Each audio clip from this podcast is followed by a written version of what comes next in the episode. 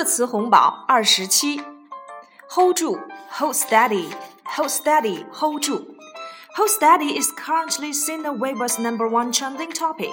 The internet slang comes from a Taiwanese TV show that features Miss Lin giving students a lecture on how to be fashion.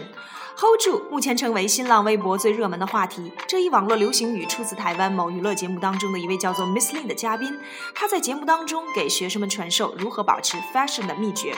Hold steady，hold 住。红包，这里指吃回扣的红包。Now kick back。kick back. Government officials are not allowed to ask for or accept kickbacks. 绝不允许政府官员索要或收取回扣 kickback。红包，这里的红包指的是婚礼专用的红包 red envelope，red envelope 婚礼用的红包。 Now, in Beijing and many other places in China, wedding guests give the new lead couple a red envelope as a gift. Red envelope 在北京和国内许多其他地方，赴婚宴的宾客要给新郎新娘送红包。Red envelope 红包，红包大战 Red envelope war，Red envelope war 红包大战。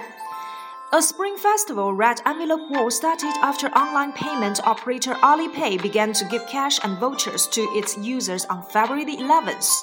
二月十一日，在线支付运营商支付宝给其用户发放现金及代金券后，春节的红包大战又开始了。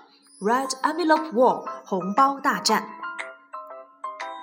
呼叫转移，Call forwarding，Call forwarding，呼叫转移。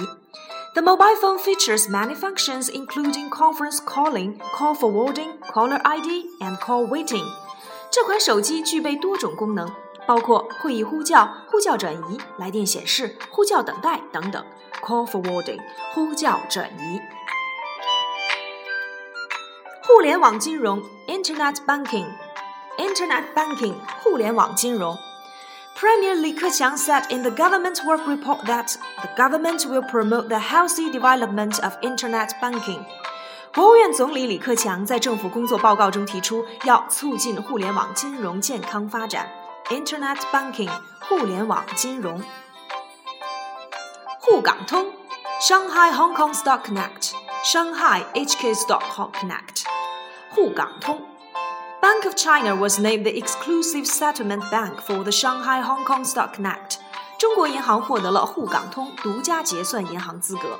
沪港通 Shanghai Hong Kong Stock Connect 黄金时段 Prime Time。prime time 黄金时段。But their latest action film might have trouble finding a place on primetime TV。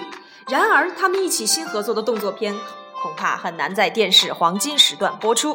Prime time 黄金时段。回头客 returning customers returning customers 回头客。One thing is for sure, if a restaurant has lots of returning customers, then it is a good one. 有一点可以肯定，如果饭店的回头客多，那么这家商店一定不错。Returning customers，回头客。